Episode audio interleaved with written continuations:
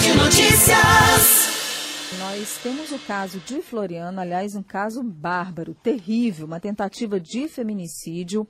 O mecânico Alexandre de Matos Osório, de 48 anos, confessou ser o mandante da tentativa de feminicídio contra a ex-esposa Giovanni de Souza Oliveira. Ela foi atingida com seis tiros na noite do último sábado. A polícia divulgou um áudio onde Alexandre ameaça a ex-esposa. Nós vamos já conversar com a Jorlane Souza, que é irmã da vítima. A Giovanni continua internada depois dos seis tiros e nós vamos ouvir agora o áudio do mecânico Alexandre de Matos, que foi divulgado pela polícia quando ele ameaça a ex-esposa.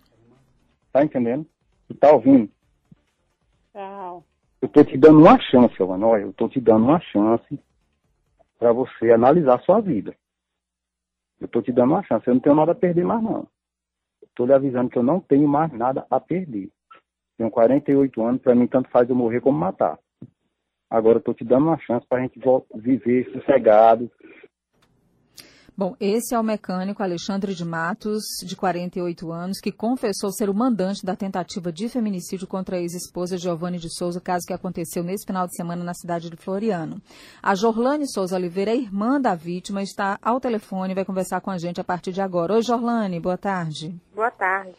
Primeiro, eu queria saber o estado de saúde da sua irmã. Ela está internada, estava na UTI, está ainda. Como. Ela, ela está na UTI ainda.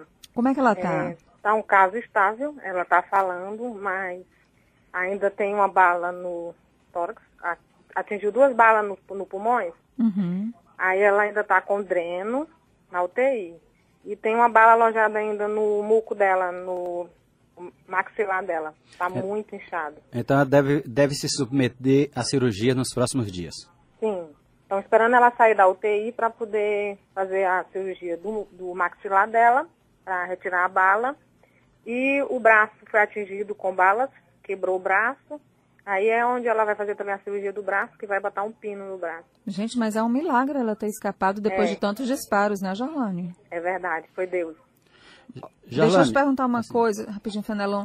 Ela, você disse que ela está falando, então ela está consciente? Não, ela está consciente. Graças a Deus ela está consciente.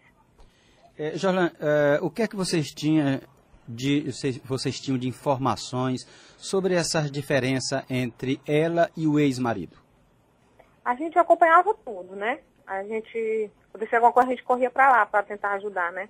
É tanto que uma vez ele, eles brigaram, eu corri, ele perguntou se eu era advogado, o que era que eu estava fazendo lá e me mandou embora, né? E por isso ela chegou a pedir é, medidas protetivas, né? Ele já estava ameaçando ela, já estava ameaçando o namorado dela, porque hoje ela já está namorando, né? E eles estavam casados e separados há quanto tempo? Eles estão separados desde dezembro. E, e, ela, e foram casados por quanto 18 tempo? 18 anos. 18 anos. Tem filhos? Sim. Tem três filhos dela com ele e tem uma que é só dele, que ela que criava. E as crianças estão com quem? As crianças estão aqui no momento com a minha mãe. E ele, ele já confessou à polícia? Ele já foi preso? Ele foi preso, teve uma audiência de custódia hoje de manhã. Uhum. E vamos aguardar aí na justiça que a justiça seja feita, né? Jorlane, é simplesmente pelo que ele diz e pelo que vocês acompanharam desse relacionamento tumultuado, porque ele não aceitava o fim da relação? Não, eles já estavam separados. Quando ele descobriu que ela estava namorando, aí ele falou que queria volta, que queria voltar com ela. E aí foi quando ele não aceitou que ela não voltasse, né? Ela não aceitou voltar com ele e ele falou, tem os áudios dele falando que Isso. se ela não voltasse com ele, ela também não seria de homem nenhum, porque ela matava ele. É, esse, ele matava ela. Assim, esses áudios, esse áudio que a gente colocou um pouco antes de você começar a falar com a gente, foi gravado pela própria, pela sua irmã, a Giovanni. Isso a gente achou meio de, de, de, instalar esse aplicativo, né?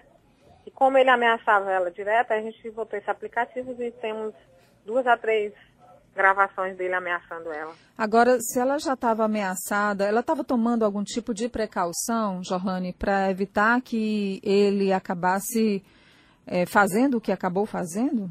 Assim, toda vez que a gente via ele passando na casa, porque ele sempre ia porque como ela saiu da casa com medo, ele ficava passando na casa, ele entrava na casa, a gente foi para trocar fechadura. É tanto que no dia do acontecido, ele foi de manhã, arrebentou a porta da cozinha, já para a noite, quando as pessoas que, for, que atiraram nela, entrar estava mais fácil para entrar, né? É tanto que quando eles deram um chute na porta, a porta já, já abriu, que foi onde eles já entraram disparando. Essas pessoas já foram identificadas? Não. Ainda não. Ainda não. Ele, ele confessou que contratou essas pessoas para matar sua Sim, irmã. ele confessou que ele é o mandante do crime. Ela, quando fala sobre esse assunto, ela já chegou a comentar sobre o momento do, dos disparos, da tentativa de feminicídio?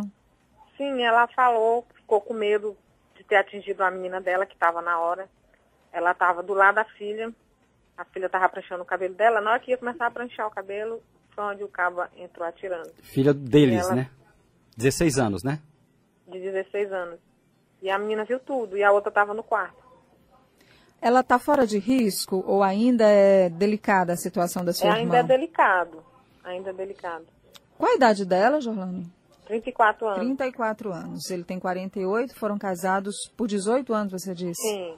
Por 18 anos. Ô, Jorlane, nós desejamos melhoras para sua Obrigada. irmã. Se Deus quiser, ela vai conseguir sair dessa. Em nome de Jesus. Né? É uma, como eu disse, um milagre ela ter escapado depois de seis disparos, com balas alojadas em várias partes do corpo. É, a gente torce também e agradece é, o atendimento médico que ela teve na cidade de Floriano, que ela se recupere logo e que a polícia consiga também identificar logo essas pessoas que foram contratadas pelo Alexandre para tirar a vida da sua irmã. Muito obrigada pela atenção. De nada.